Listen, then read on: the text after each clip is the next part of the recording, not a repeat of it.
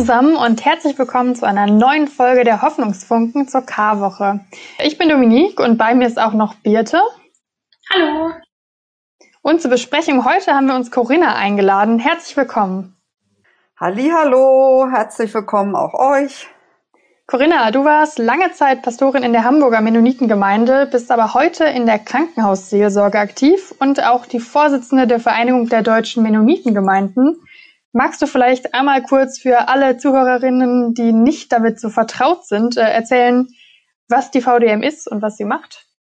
Die Vereinigung der deutschen Mennonitengemeinden ähm, vereint unter sich 14 Gemeinden im norddeutschen Raum.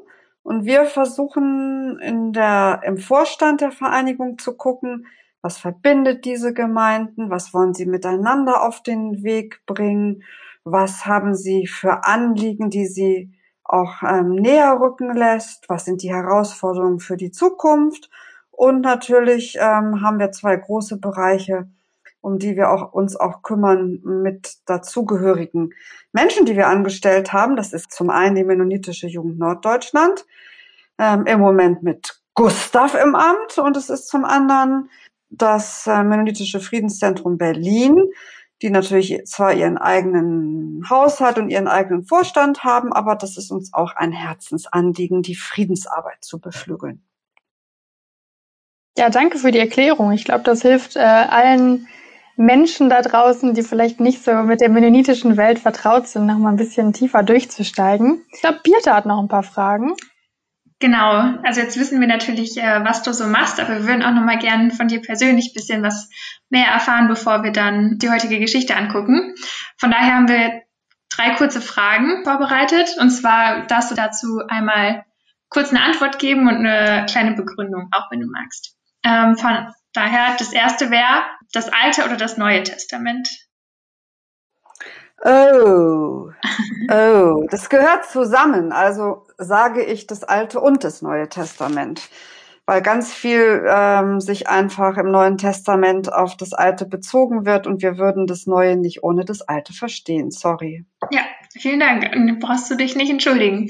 Ähm, würdest du dich als Weihnachtsmensch oder als Ostermensch bezeichnen? Ostermensch. Eindeutig. Ähm, ich äh, finde einfach, dass in der Ostergeschichte alle Spannungen, die das Menschsein und die Gottesbeziehung ausmachen, in dieser Ostergeschichte drin sind. Und äh, die jedes Jahr mitzugehen, finde ich total schön und finde es dieses Jahr richtig blöd, dass das nicht so präsentisch geht. Und wenn du jetzt eine Lieblingsbibelübersetzung hättest, ähm, was wäre das dann? Luther, Gute Nachricht oder eine andere? Die Genfer Übersetzung finde ich ganz spannend. Und auch die Basisbibel, weil die so präzise und knackig ist. Ich finde immer die Übersetzung gut, die nah am Urtext sind und doch verständlich. Ja, dann haben wir noch eine letzte Frage. Da darfst du gerne etwas ausführlicher zu erzählen. Wie gestaltest du die Fastenzeit für dich? Also du meintest eben schon, dass das mit dem Präsenten gerade ja nicht so klappt. Aber was ist dir da wichtig? Mir ist ähm, wichtig an der Fastenzeit tatsächlich auszuprobieren, was gewinne ich, indem ich verzichte. Fastenzeit ist ja auch Zeit des Verzichts sozusagen und ich habe ganz, ganz oft jahrelang immer tatsächlich kein Zucker und kein Alkohol zu mir genommen und auch noch mal eine ganze ähm, Woche oder sogar zwei komplett gefastet und dann am Ostern das erste Mal morgens wieder gegessen. Aber dieses Jahr habe ich so das Gefühl, irgendwie ist genug Verzicht und es braucht irgendwie ganz viel Positives. Und deswegen habe ich gesagt, ich könnte ja mal verzichten darauf, ähm, mich immer zurückzuhalten mit Lob und Dank. Also sieben Wochen ohne Knausern. Ich sag den Leuten öfter mal, was ich sonst nur denke. Zum Beispiel der Krankengymnastin, Mensch, wie toll die Frau B schon wieder mobilisiert ist. Sie machen wirklich richtig gute Arbeit. Oder ich sage meinem Mann, wenn ich nach Hause komme, ach, das ist so schön, dass es dich gibt. Ich habe mich schon den ganzen Weg auf dich gefreut. Also loben, dankbar sein, nicht knausern. Das ist meine Devise sozusagen, so ähnlich wie in der Geschichte von der salbenden Frau, die ja gestern dran war, einfach verschwenderisch ein bisschen zu sein. Ja, richtig schön. Das kann man äh, auch so voll inspirierend fürs restliche Jahr bestimmt mitnehmen. Das stimmt. So fröhlich wie gestern ist unsere Geschichte heute ja leider nicht. Was heißt leider? Ist auch eine sehr spannende Geschichte. Wir sind nämlich am Tag des letzten Abendmahls. Es passieren ja unglaublich viele Dinge an diesem, einfach nur an diesem Abend und auch an diesem Tag. Äh, Jesus wäscht seinen Jüngern die Füße und zeigt äh, damit Demut. Ähm, er erklärt den Jüngern, dass er sterben wird, dass er verraten wird, von wem er verraten wird und dass er noch verlassen wird. Und natürlich mit dem Abendmahl, das ist unser Ritual, unser Sakrament, äh, mit dem wir uns immer wieder zu Gott bekennen können. Aber um das soll es heute alles gar nicht gehen, sondern wir beschäftigen uns präzise mit der Geschichte, wo Jesus im Garten Gethsemane ist. Und ich würde sagen, die Geschichte hören wir jetzt einfach mal.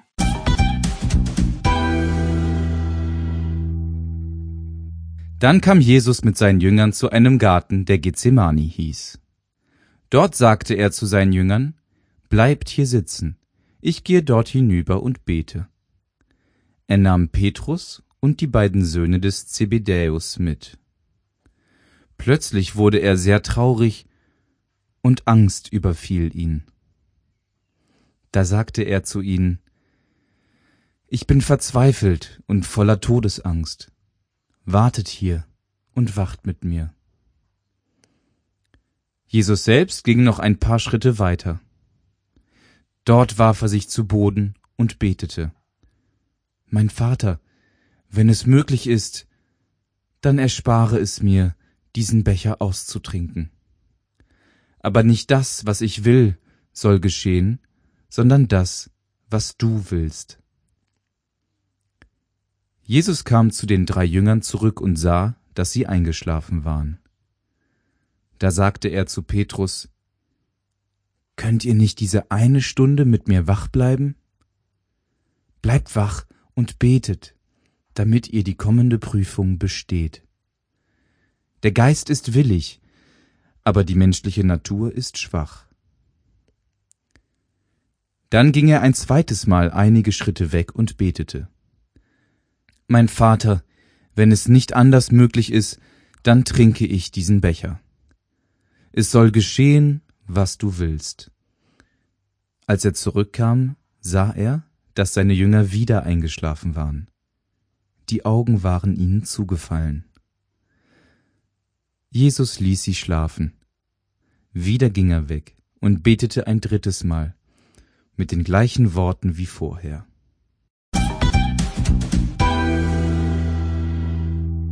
Ich habe ja eben gesagt, der Garten Gethsemane. Jetzt in der Geschichte haben wir gehört, der Garten Gethsemane. Corinna, wie heißt es denn jetzt richtig?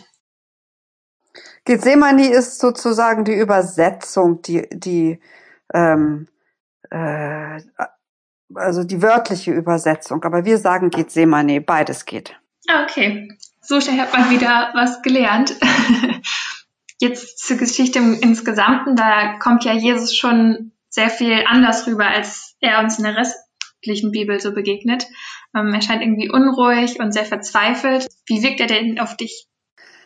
Also für mich ist sozusagen das eigentlich so ähm, die Geschichte, wo ähm, seine tiefe Einsamkeit und damit auch sein totales Menschsein uns entgegenkommt.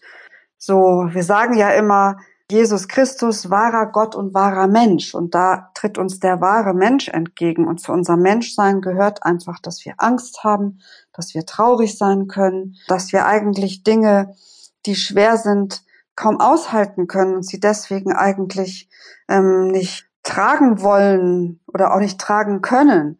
Und mhm. ähm, dadurch kommt mir dieser Jesus in dieser Geschichte sehr, sehr nah, weil er einfach das, was wir alle Menschen, glaube ich, kennen, dass wir mal auch tiefe Angst oder Einsamkeit haben, das selber ähm, so mit Haut und Haar erlebt. Und also in dieser Geschichte Jesus wahrer Mensch.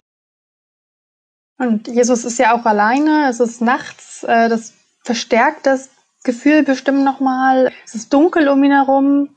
Genau, und vielleicht kennen wir das auch alle, dass wenn es uns mal richtig schlecht geht, haben wir ja schon auch viele Gelegenheiten, uns auszutauschen, mit guten Freunden im Gespräch zu sein, uns trösten zu lassen, zu den Eltern zu fahren und irgendwann gehen alle schlafen und dann gibt's diese Momente, da bin ich wirklich ganz alleine und dieses Motiv der Nacht und dass dann noch die Jünger einschlafen und quasi nicht an seiner Seite sind. Wahrscheinlich sind sie entkräftet und ganz menschlich ist es, aber das verstärkt nochmal diese tiefe Einsamkeit.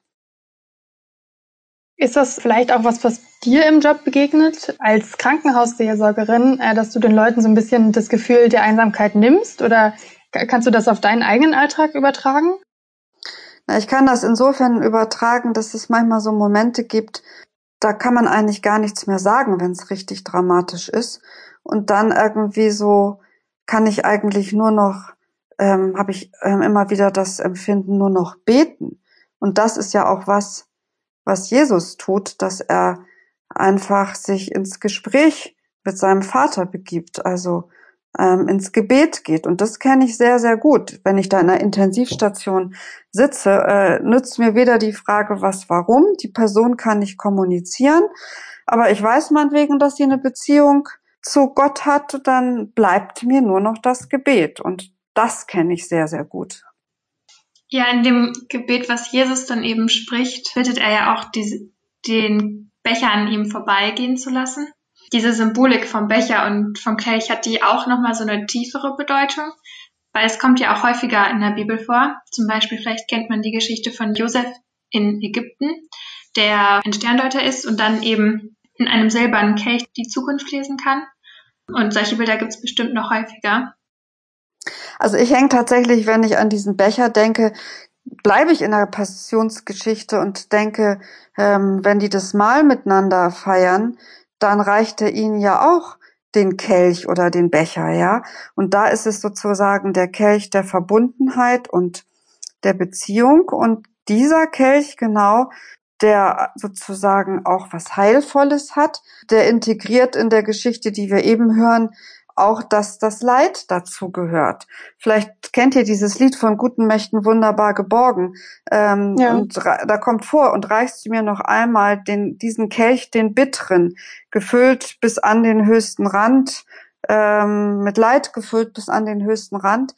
Also ähm, diesen Weg sozusagen mit diesem Jesus zu gehen, heißt ja nicht, dass auf einmal in meinem Leben alles nur noch toll ist, sondern dieses Heilvolle, was mir zugesagt ist, aber auch Leid, was da drin aufgehoben ist, das gehört zusammen, finde ich. Und das ist der gleiche Kelch.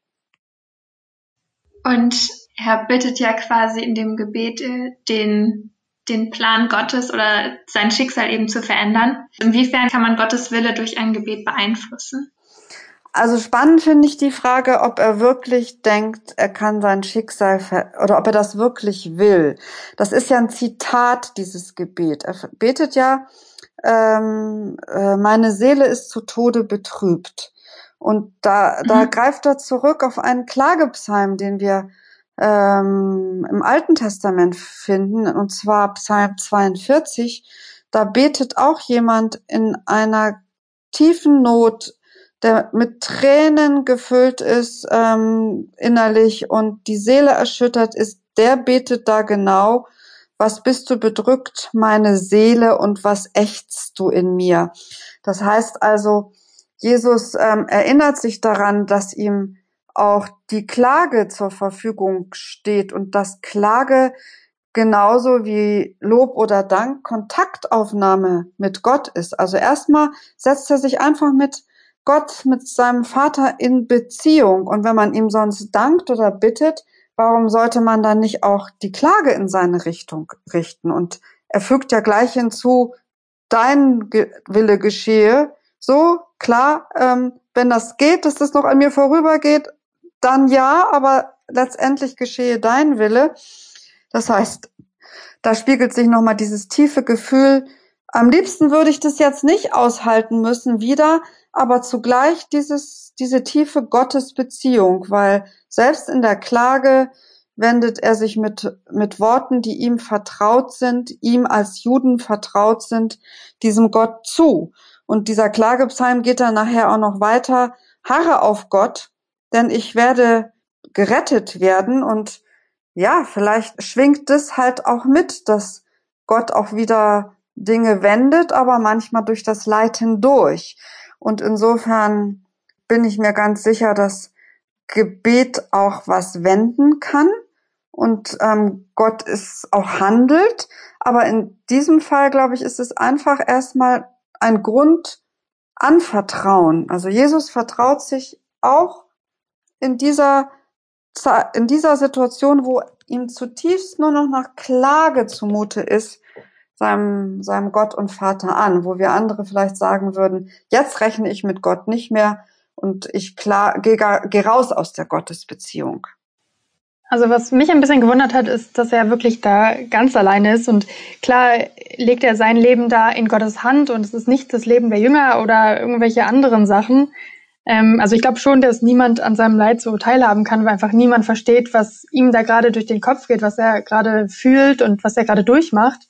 Aber trotzdem kommt er ja wieder zu den Jüngern zurück und unterbricht ja auch sein Gebet, um zu gucken, ob sie noch schlafen, ob sie, nee, Quatsch, ob sie nicht schlafen, äh, ob sie wach sind und ihm noch beistehen. Ähm, was muss er da wohl vermutet haben? Also meinst du, dass er traurig ist oder enttäuscht, dass die Jünger nicht wach bleiben können und nicht wenigstens versuchen, ihm da durchzuhelfen? Also ich höre das gar nicht so vorwurfsvoll, weil er hat ja auch davor schon diese Verleugnung angekündigt. Ich glaube, der hat schon so eine Idee davon, das sagt er dann ja auch, der Geist ist willig, aber das Fleisch ist schwach, dass wir eben, wir Menschenkinder manchmal auch sehr vollmundig sind und das nicht einhalten. Aber dieses Schlafen und sich quasi dem nicht stellen, was ist, das könnte ja auch ähm, sowas sein in der Geschichte, wie es einfach nicht wahrhaben wollen. Und dann ist Jesu Antwort, wacht und betet, damit ihr nicht in Versuchung geratet. Das höre ich eher schon auch wie so ein prophetisches Wort für die Zeit, wo er nicht mehr da ist. Also seid wachsam gegenüber Unrecht und Leid. Ähm, seid aufmerksam und schla also verschlaft nicht die, die Stunde, wo ihr auch vielleicht handeln sollt und bleibt im Kontakt mit eurem Gott, denn das hilft, damit ihr nicht falsche Wege geht. Hier heißt es, damit ihr nicht in Versuchung geratet. Also insofern weiß ich nicht, ob wir so diese, da, diese zutiefst erzieherischen Aspekte da so drin suchen sollen, sondern ich sehe das eher so, dass er das schon, glaube ich, er sagt das nicht vorwurfsvoll und er hat das fast geahnt, glaube ich, und trotzdem kann es einem ja wehtun. Und man muss sagen, die Jünger sind ja auch einfach sehr menschlich. Äh, du hast ja schon erwähnt, genau. dass die einfach müde, ausgelaugt sind, bestimmt. Und sich dem nicht stellen wollen, vielleicht auch, was da kommt. Weiß nicht, ob ihr das kennt, dass man auch praktisch am liebsten den Kopf unter der, die Decke, wie sagt man, den Kopf unter die Decke zieht, wenn irgendwie ich mich nicht konfront, steckt genau, wenn ich mich nicht konfrontieren will mit dem, was da vielleicht anzugehen ist. Ja. Das stimmt. Hm. Mm, also könnte man auch die Geschichte quasi so als hoch und gleichzeitig irgendwie der Tiefpunkt der Karwoche sehen. Absolut. Also Tiefpunkt und Hochpunkt. Also für mich ist es einfach für meinen Glauben existenziell sozusagen diese Menschwerdung Gottes. Und die wird in dieser Geschichte am offenbarsten. Und insofern ist sie vielleicht der Tiefpunkt ähm, in, in, insofern, dass ähm, mh, mm, ja, also so klar wird, dass nichts mehr auszurichten ist und diese das Geschehen jetzt voll auf die Kreuzigung zuläuft und dass das verbunden ist mit Einsamkeit und Angst und zugleich irgendwie offenbart sich dadurch so ein Gott, der eben halt an unserer Seite ist und der auch, glaube ich, ähm, das bedeutet für mich solidarisch ist mit Menschen, die Leid erfahren, die dieses Gefühl von Einsamkeit und Angst kennen. Ja, Tiefpunkt und aber auch Wendepunkt. Mhm. Vielen Dank. Dann vielleicht noch als Abschlussfrage, was würdest du aus dieser Geschichte für dich mitnehmen? Vielleicht jetzt nach dem Gespräch oder nachdem du dich nochmal intensiv damit beschäftigt hast, aber auch generell.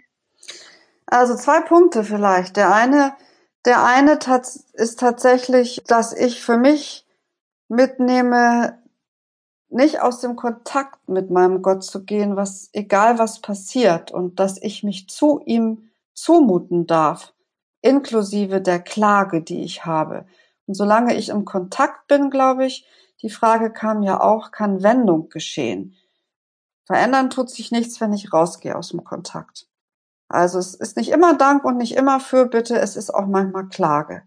Und die Klage entspringt aus einer tiefen Einsamkeit oder Angst. Also im Kontakt bleiben mit Gott, im Gespräch bleiben. Das ist so der eine Punkt. Und der zweite ist, ähm, äh, ja, dass das einfach mein Gottesbild prägt, dieser Mensch gewordene Gott, dass der auch Gefühle hat und Angst hat und betrübt ist und eigentlich diesen Weg nicht gehen will, dass das ihn eben halt als sehr solidarisch mit unserem Leid darstellt. Also nicht der erhöhte, der über allem schwebende Gott, sondern der hinuntersteigt zu uns in unsere tiefsten Ängste und Sorgen. Und das irgendwie, finde ich, ist auch Balsam für die Seele, wenn es einem schlecht geht. Ich glaube, diese Menschlichkeit, die wir da in Jesus gesehen haben und dieses Bedürfnis nach Kommunikation und doch Einsamkeit ist eine ganz gute Essenz, was wir alle raus mitnehmen können. Dann bedanke ich mich nämlich schon mal ganz herzlich bei dir, Corinna, bevor wir noch den Segen hören. Außerdem lade ich euch noch ganz herzlich zum Gottesdienst ein, der morgen am Karfreitag stattfindet, und zwar um 16 Uhr über Zoom. Alle Infos dazu gibt's in der Beschreibung. Einfach auf den Link klicken. Äh, und damit verabschieden wir uns. Tschüss von mir. Ja, tschüss auch von mir. Und jetzt hören wir noch den Segen. Und ich verabschiede alle, die jetzt zuhören, in den Tagabend, wo immer ihr seid, mit einer Segensbitte aus der Bibel. Und ich wähle die, weil ich glaube, wir manchmal tatsächlich Gottes Wege nicht verstehen und darauf antwortet die, diese, dieser Segen ein Stück. Und ich spreche euch zu, der Friede Gottes, der größer ist als all unsere menschliche Vernunft, der bewahre unsere Herzen und Sinne in Christus Jesus. Amen.